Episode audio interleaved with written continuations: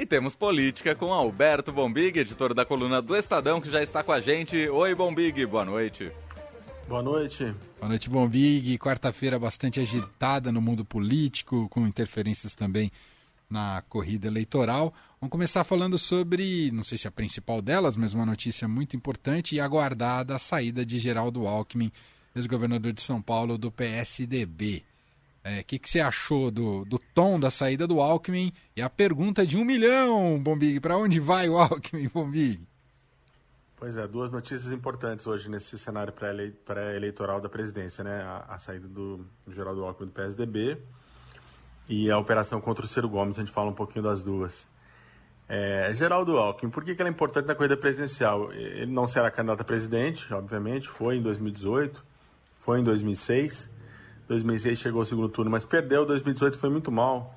Teve apenas, acho que, 4, em torno de 4, 5% dos votos no primeiro turno, mas virou um vice o vice ideal, vamos, né? Tem uma brincadeira agora no mundo político que o Geraldo Alckmin seria o vice ideal para muita gente, né?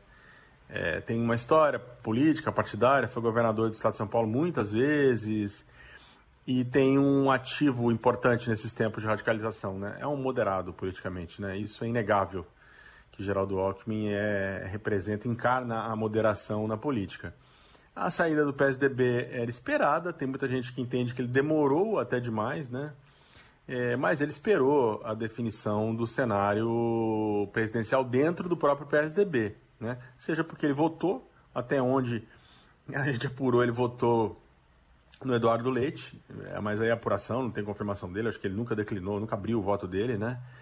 É, e seja porque também ele, de alguma forma, esse cenário interessava ele, né? Talvez eu, eu chegue a imaginar que, e ouvi isso de aliados dele, inclusive, que se o Leite tivesse vencido as prévias, talvez ele pudesse achar um caminho para ficar, tentar ali ser um candidato ao Senado em São Paulo, ou o serviço do próprio Eduardo Leite e tudo mais.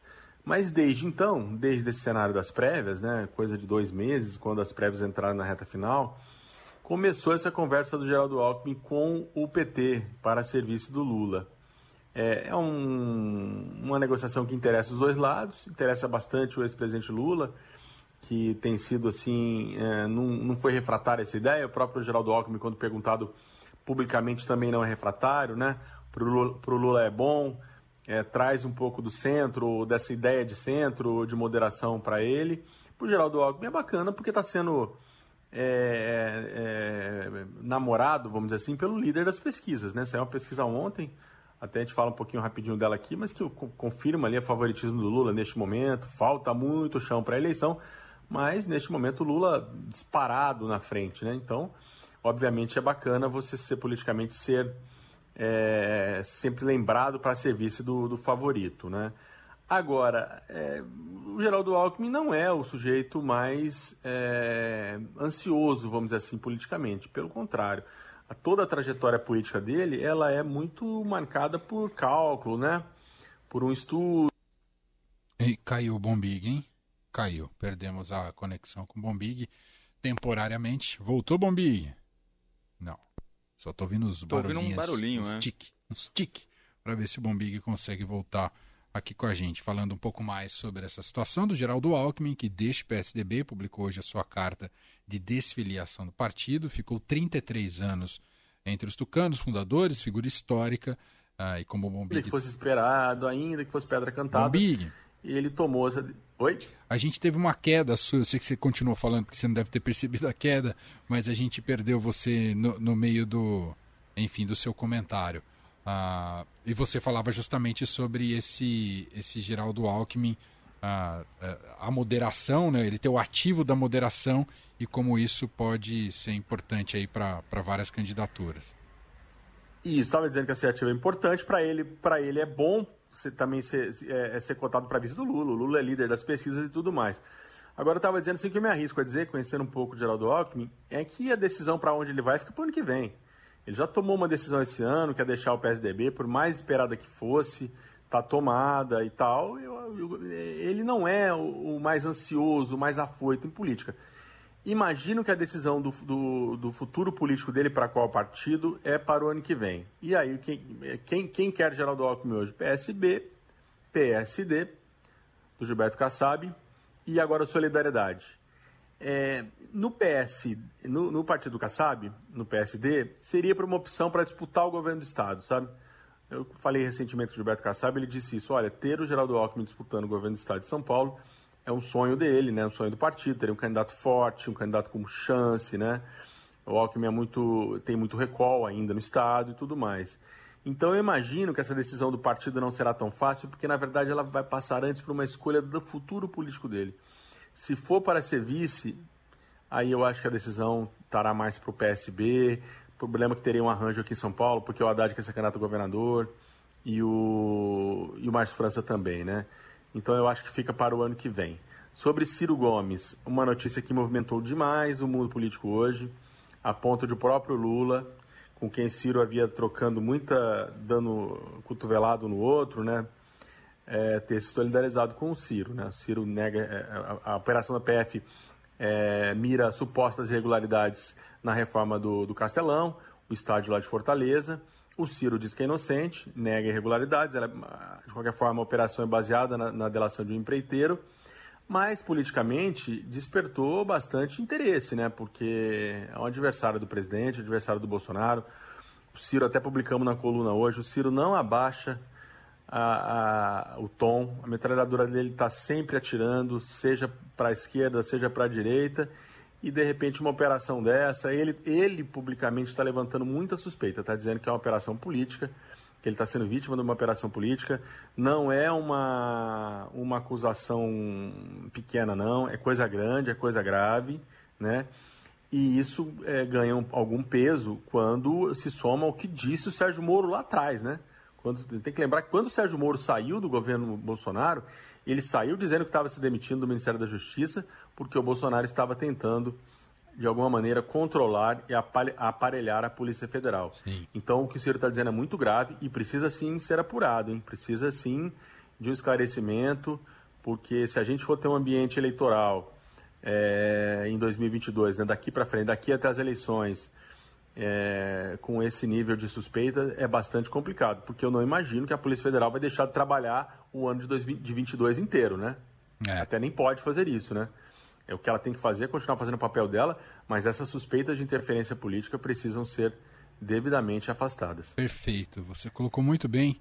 Não é? Ninguém está contra qualquer investigação e combate à corrupção, mas o, a maneira como se coloca essa operação, o timing dela, timing porque o, o fato ocorreu há mais de sete anos, em tese. Exato. Com base numa delação, ou seja, com provas muito frágeis.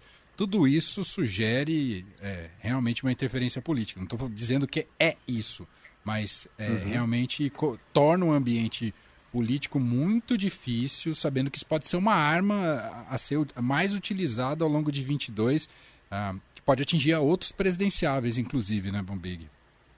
Pois é, e, e, e, também com esse, com esse background que nós temos de, de, de mudança, muita mudança, né? O Bolsonaro está chacoalhando aí essa roseira da PF, troca delegado para cá, troca delegado para lá. É, não, tem, não são infundadas né, as suspeitas nem, nem as acusações do Ciro. É óbvio, precisa investigar o que o empreiteiro disse? Precisa. Obviamente, ninguém nunca, nós, por exemplo, nunca seremos contra qualquer tipo de investigação que se apure as denúncias até o fim. Agora, a pertinência de uma operação como essa, neste momento, é bastante estranha. É bastante estranho. E você levanta suspeita do, dos outros candidatos, né? a ponto, como eu estava dizendo, do próprio Lula defender o Ciro, né? Eu acho que vão ter outras manifestações de pré-candidatos aí é, favoráveis ao ex-ministro Ciro Gomes. É, não é bom, não é bom que isso, se isso virar uma prática, é, operações sem muito fundamento, mirando candidaturas, pode não terminar bem. Já está um ambiente político muito conturbado e, e olha, conversei com bastante é, aliado do Bolsonaro no Congresso, né, gente do Centrão, extremamente preocupado e decepcionado com a pesquisa IPEC divulgada ontem, que mostra uma rejeição absurda ao presidente, que mostra números muito ruins para ele, né? A gente está até publicando uma, uma ilustração na coluna de amanhã que o Bolsonaro virou, ele está virando um, um pré-candidato tóxico, né? Tem ali é algo de 70% o nível de desconfiança dos brasileiros que não confiam no presidente, né? Então, se somar isso, né, um cenário de muita dificuldade, né, para o Bolsonaro, não consegue reverter esses índices de, de derretimento, vamos dizer assim, né? foi melhor na pesquisa em pesquisas anteriores, nessa já veio mal. É, e, e, e, aí, obviamente, se forma um caldo de desconfiança, né? Quer dizer, o presidente está indo para o desespero, a economia não anda, é, e a Polícia Federal pode estar tá, é, atuando em interesses eleitorais, não é bom. Não estou dizendo que está atuando, mas que de fato precisa aí de um esclarecimento, precisa abrir mais essa operação, precisa de mais transparência no que embasou e acho que precisava também de um porta-voz né, da Polícia Federal responder. Essas acusações do circo são muito graves. É, sem dúvida. A impressão que dá, só um último comentário aqui, mas a impressão que dá nessa curva de queda de popularidade do Bolsonaro que ele vai chegar no mesmo índice pré-eleitoral lá em 2018, quando ele não, não fez a curva de ascensão e só tinha os radicais com ele. A impressão que ele vai voltar a ficar só com, aquele núcleo mais radical dos 11%, 12%, Bombi. Você tem toda a razão, com uma diferença agora, né? É... E tem um desgaste do governo dele, né? É. Ele tinha os radicais, ali os radicais eram uma base de lançamento, né? Ele, eles partia com dessa base de 15, 20% ali, sei lá quanto, para conquistar um, um, campo até moderado, de centro, né? teve voto de, de, centrista moderado no Bolsonaro. Me parece que ele perdeu isso, está perdendo, essa rejeição mostra isso, e com, mais, com novos nomes, né? tem novas opções é, na, nas urnas nesse ano. Né? O Sérgio Moro, por exemplo, é um deles, o João Dória não estava em 2018, tem aí o Pacheco, tem a Simone Tebet, e tem a volta do Lula, que também não estava em 2018, né? estava preso. Então, se, se, se ele voltar para esse, para esse, como você bem observou, voltar para esse nicho, já é, já é, já seria pouco. Agora voltar para esse nicho, com dentro dessa atual conjuntura e com esse desgaste, não é fácil não. Mas também tem gente com quem eu conversei hoje achando que ele vai perder esse nicho, que nesse nicho que a gente, que a gente trata, é, até a minha fonte dizer isso, olha, é, a imprensa tem muita é, a tendência a dizer não esse eleitorado mais fiel do Bolsonaro não o abandona por nada. Será que não abandona por nada? Será que se em algum momento o Moro virar uma alternativa eleitoral mais sólida é, e puder de alguma maneira se tornar uma ameaça ao Lula, ou pelo menos uma alternativa à, à eventual vitória do Lula, esse núcleo mais, mais radical de bolsonaristas não vão brigar para o Moro? É uma questão, hein? É uma é, questão. Boa questão. Muito bom. Alberto Bombig, editor da coluna do Estadão, ele vai voltar sexta-feira. Nossa, o Bombig na sexta tá lascado. Ele vai voltar de manhã na coluna do Estadão. Ele vai abandonar o impresso na sexta, ele vai ser um radialista na sexta-feira. Ele vai estar oito da manhã. Que, que honra, que alegria. De manhã na coluna do Estadão no Jornal Dourado, às duas da tarde com o André Góes e o Júlio Maria fazendo um debate sobre o documentário do Peter Jackson uh, dos Beatles. E se ele sobreviver, ele participa do fim de tarde na sexta-feira ainda, né, Bombig? E vamos fechar com John Lennon hoje, Bombig? Para aquecer, eu falei pro Leandro, vamos aquecer vamos. os motores aí para os Beatles. É, é, Woman, é, single lançado em 1981, portanto fazendo aniversário, antes que o ano acabe. E eu me lembro, tem uma memória afetiva para mim. Comprei esse compacto oh. quando foi lançado. Demais. Infelizmente perdi esse compacto. Mas é isso. Muito Seria bom. demais. Era foto, era aquela foto que acho que era a capa do Double Fantasy, né? era ele, ele, beijando a Yoko, né? Sim. Mas nós vamos falar bastante da Yoko Ono sexta-feira, não vai ter como fugir desse assunto. Um abraço, bom Biga, até sexta. homenagem a ela por enquanto. até, até sexta. Valeu.